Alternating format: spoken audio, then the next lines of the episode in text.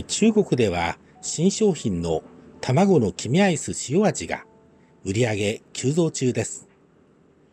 コンビニエンスチェーンなどを展開する会社がコンビニアイス消費トレンドデータを発表しました。それによると夏を迎えてアイスも繁忙期を迎え塩味の卵の黄身アイスや中国風の瓦の形をしたアイスがネットで人気化しています。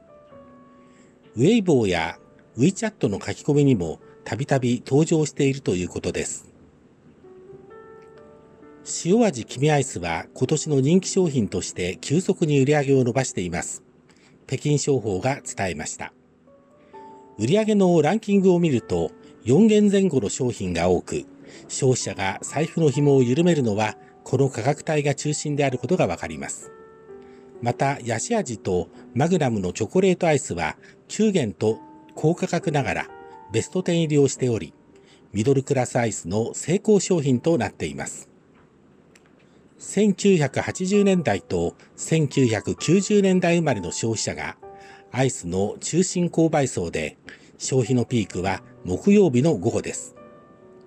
消費者の多くがアイスを食べるのはお昼ご飯の後や午後のおやつです。一緒によく購入されるのはおでん、ソーセージ、弁当。アイス市場の発展トレンドは、まず乳製品大手、多国籍企業、地方メーカーという3つの勢力が拮抗する状態が続いています。